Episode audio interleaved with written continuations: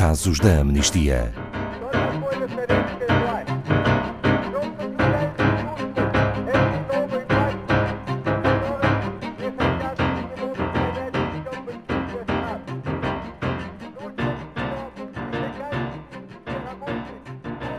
Kumi Naidoo é o novo secretário-geral da Amnistia Internacional. Na véspera de assumir o cargo, em agosto, Kumi Naidoo regressou aonde a sua história de ativista começara, visitando a escola secundária Chatsworth, em Durban, da qual fora expulso em 1980. Aí, ao falar aos estudantes, afirmou: Não aceitem jamais que a vossa voz não importa. Não esperem por amanhã para exercer liderança, porque se esperarem, não haverá amanhã. E lembrem-se sempre que servir a humanidade vos traz a maior das felicidades.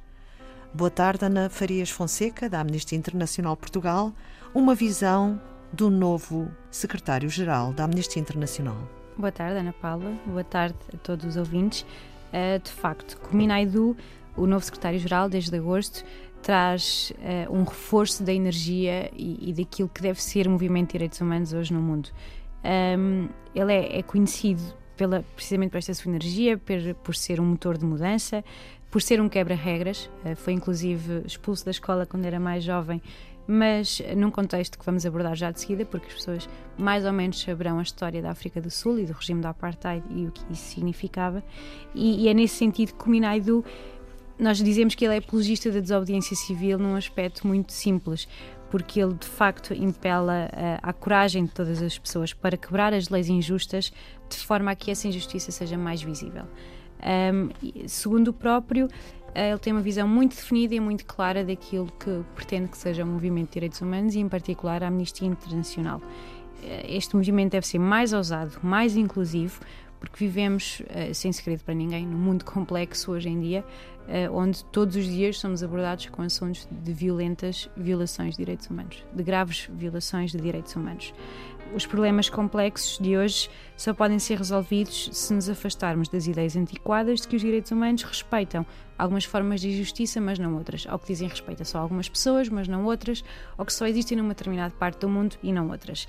Errado. Uh, a sua interdependência mostra-nos o contrário. Eh, porque não podemos falar da crise de alterações climáticas, por exemplo, sem reconhecer que é também um assunto racial e de desigualdade. Nós não podemos abordar a discriminação sexual sem reconhecer que se prende à exclusão económica das mulheres. E, por fim, não podemos ignorar o facto de que os direitos civis e políticos são muitas vezes suprimidos quando as pessoas reivindicam justiça económica. Uh, e são vários os casos que temos, uh, que temos que ilustram cada uma destas, destas vertentes. Por isso temos de definir qual é o nosso papel em 2018 e daqui para a frente. E, e acredito que, que o Minaidu está muito correto quando diz que um ativista pode vir de qualquer esfera da sociedade. Posso ser eu, pode ser a Ana Paula, pode ser quem nos está a ouvir, pode vir de um sindicato, de uma escola, de um grupo de fé, de um governo, de empresas e a pessoa não tem que ir para a rua manifestar-se organizar uma tertúlia. Ou...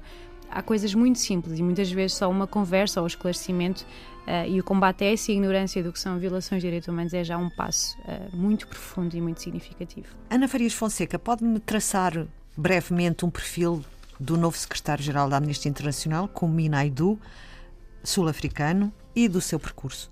Minaidu, oriundo da África do Sul, foi toda a vida um defensor de direitos humanos, em particular da justiça social. Ele sentiu-se inspirado a candidatar-se ao papel do líder global da Amnistia ao ler uma carta que Nelson Mandela escreveu em 1962. Uh, ah, nessa carta, agradecendo à Organização de Direitos Humanos o envio do, de um observador ao seu julgamento, uh, e que desde então acompanhamos o caso de Nelson Mandela, muito paradigmático para o nosso movimento. É também um, um, homem aventureiro. Kuminaidu escalou o Monte Kilimanjaro para honrar o centésimo aniversário, precisamente, do nascimento de Nelson Mandela.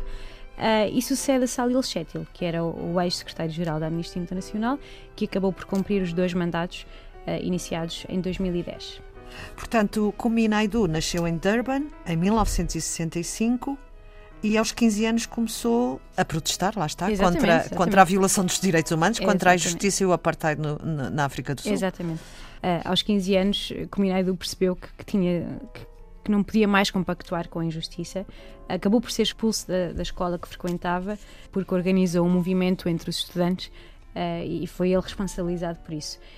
A partir daí nunca mais parou. O seu ativismo ficou profundamente marcado com isso, com esse ponto de partida, Uh, e desde então, sobretudo na sua comunidade local e na organização de mobilizações maciças também contra o regime uh, apartheid na África do Sul, foram vários os momentos uh, em que ele foi um, indivíduo ativo.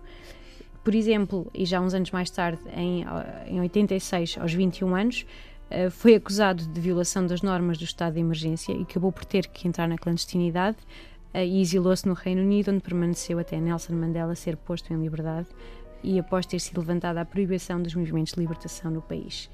Ainda sobre uh, o apartheid e a sua presença na África do Sul, ao qual regressou em 1990, aqui para trabalhar com o conhecido Congresso Nacional Africano, onde, onde abraçou a causa da educação até hoje, especialmente em campanhas de literacia para adultos e esforços educativos do eleitorado para capacitar as comunidades uh, a voltarem a envolver-se uh, naquilo que são os seus assuntos diários e para que as pessoas percebam qual é o seu, o seu papel ativo no desenho do futuro de um país.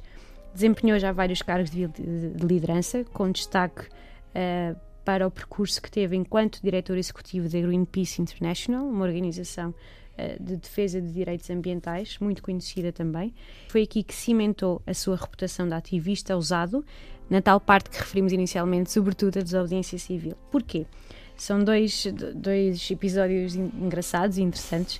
Uh, Kuminaidu foi detido ter escalado uma plataforma de petróleo na Groenlândia, com o objetivo de entregar em mãos uma petição em protesto contra a perfuração no Ártico, e mais tarde, em 2011, ocupou uma plataforma petrolífera russa no Mar de Barents, na região do Ártico Russo. Todas estas ações estão documentadas, as pessoas podem procurar nas redes e no YouTube, eh, porque é de facto alguém que põe mãos à obra e que não fica atrás de uma, de uma secretária a dar indicações.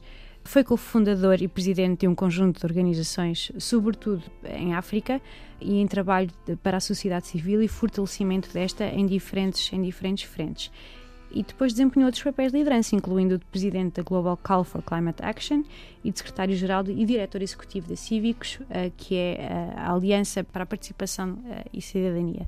Por isso, em comum em todas estas ações, há a necessidade que ele tem de dizer que as pessoas têm de chegar à frente, que têm de fazer alguma coisa e que depende delas a construção de um futuro, porque são elas que de facto têm esse poder.